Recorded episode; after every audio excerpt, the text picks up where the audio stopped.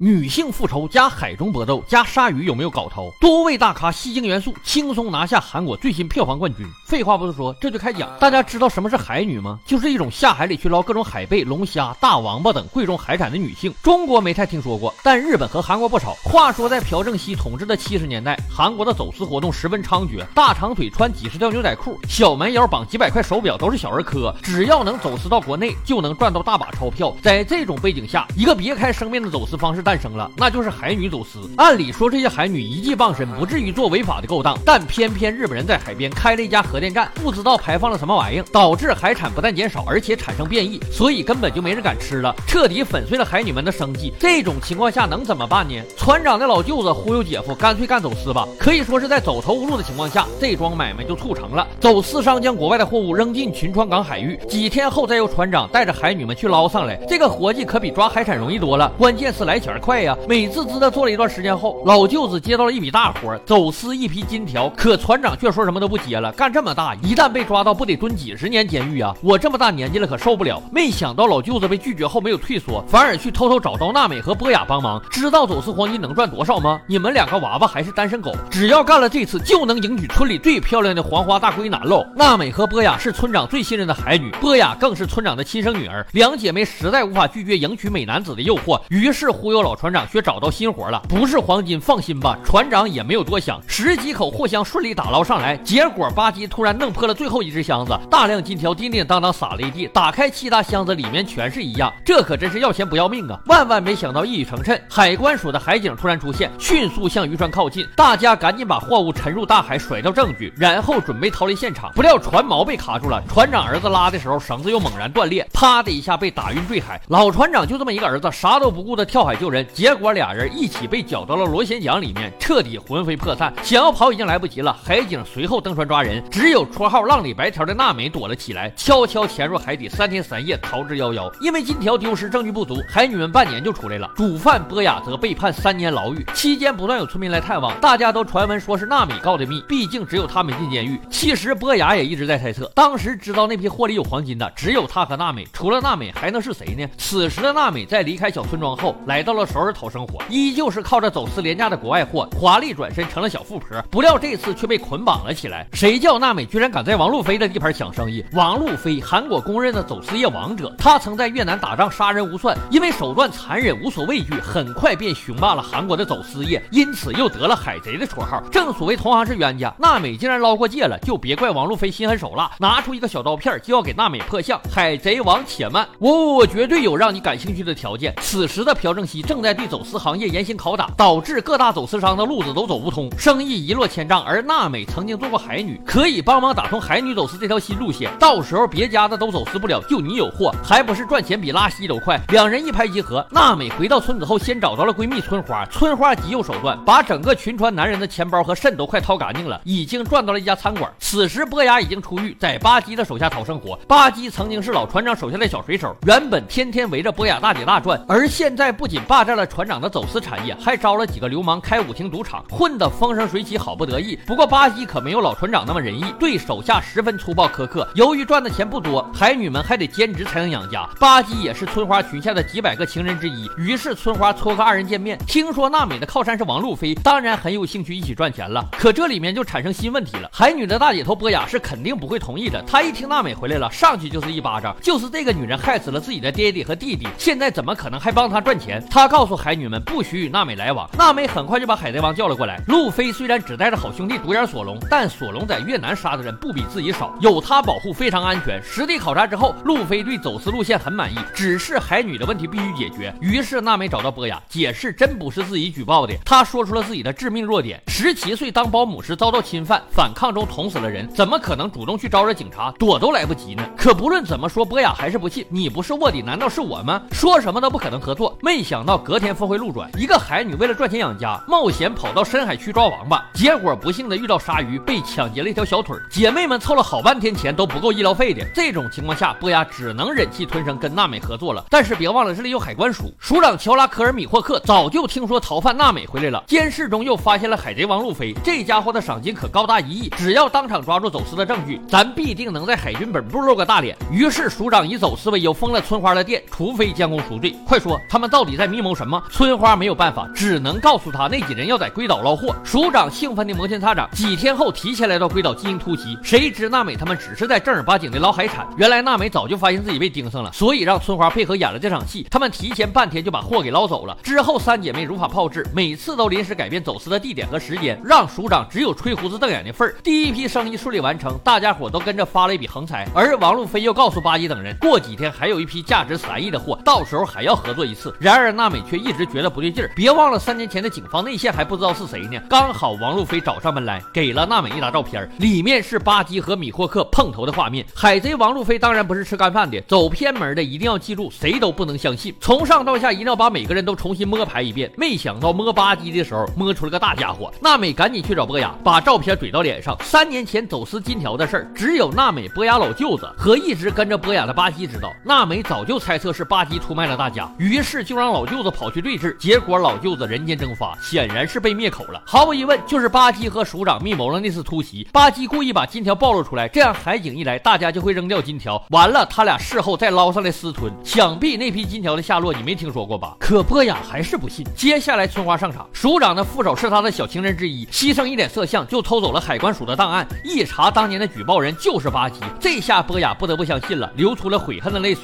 娜美十分心疼，你和我一直都是好姐妹，我这次回来就是为了复仇，海女的复仇。接下来咱们如此这般，这般如此，一定要将各方势力一网打尽，坐收渔翁之利。海贼王路飞已经对巴基起了杀心，虽然身边只有索隆，而巴基那边也察觉到了情况不对，抢先一步搜罗了附近的地痞流氓。波雅赶紧叫春花去通知旅馆里的娜美，不料署长恰好找了过来，不由分说把春花揍成了猪头。是谁指使你偷档案的？与此同时，伴随着古惑仔的 BGM，巴基率领着二十多个大流氓，气势汹汹的找了过来。独眼索隆率先听到声响，二话不说抽刀便干。他不愧是在战场上活下来的狠人，招招狠毒见血，颇有一夫当关十几流氓不开之勇。而王路飞更是顶级江湖大佬，知道索隆为什么是我手下吗？因为打不过我。他淡定地将娜美推入睡房，并给了任何女人都无法拒绝的眼神，把心放在肚子里吧。随即便与巴基等人打作一团。海贼王的名头真不是瞎起的，手拿刺刺悍不畏死，把一众流氓打得闷闷大叫。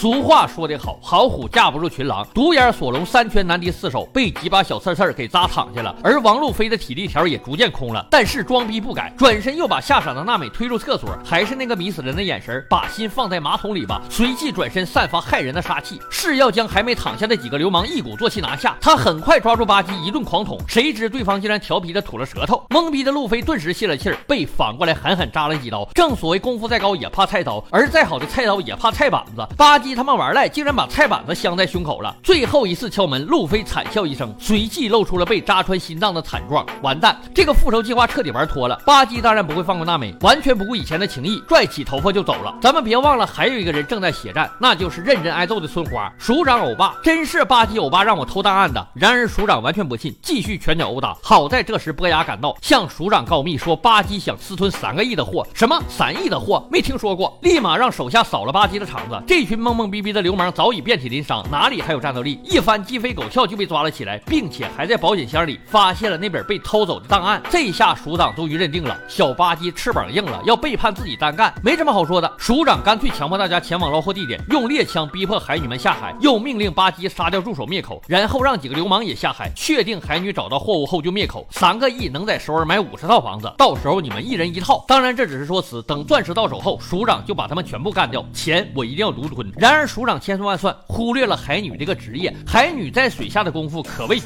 世无双，一旦入水就是他们的主场了。那帮带氧气罐子的流氓根本不够玩的，都被打成玩具了。有绑双腿摘掉面罩死的，有夹在石头中间死的，有被小章鱼糊脸糊死的，反正通通都死了。但是海女再厉害也得上来换气儿。署长正好借着这个机会打靶，只要敢冒头就通通打死。村花终于受不了了，反正你也不会放过我，咱们就同归于尽吧。一把火将署长搂到了海里。姐妹们不会放过这个机会，有抱大腿。有踹这把扇的，有拽那块的，彻底让署长窒息而亡。其实这块的剧情看着挺尴尬，米霍克署长大人坐用猎枪以及几大流氓的优势，居然还能让海女翻盘，是不是没长脑袋？剧情设计的太脑残了吧！编剧同志，让海女找到钻石，完了一个个放血不行吗？非得让几大流氓下海去追，这不是扯淡吗？实在不行，留下一个海女姐妹，让海女们去找钻石，找不到就杀死姐妹。海女拿什么翻盘？有点强行降智了啊！你这个小东西。不料小巴基黄雀在后，偷偷找到了钻石箱子，并悄咪咪的上船捡起了喷子。他逼迫海女们捞其他的货。不过在看到这么多钻石后，想想还是算了，不要夜长梦多。于是迫不及待的开船离去。没想到海女们在海底将船锚卡住，巴基只好奋力拉扯。突然之间，啪的一声摔了个狗吃屎。一回头，原来是海女们已经上船了。编剧，你在玩什么？接着船锚的绳子突然崩断，吓得巴基掉进了海里。这一幕犹如当年巴基害死波雅的爸爸和弟弟。不过波雅太心软了，无法下手射杀巴基，那就任由这个畜生自生自灭灭吧。吧唧只好拼命的游回去。你们等着瞧，我会回来的。于是理所当然的，前面的那条鲨鱼又来凌云够了。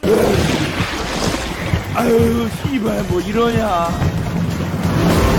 如此一来，波雅成功夺回了爸爸的基业，一举登基为新的海女王。但是以后都不用去下海了，因为这批钻石足够他们安享晚年。等等，别忘了前任海贼王路飞，这个被娜美当做工具人的倒霉蛋还没有死。于是娜美找了过来，在他的海苔拌饭里加了一颗钻石。臭小子，以后你吃软饭还是硬饭，自己选择。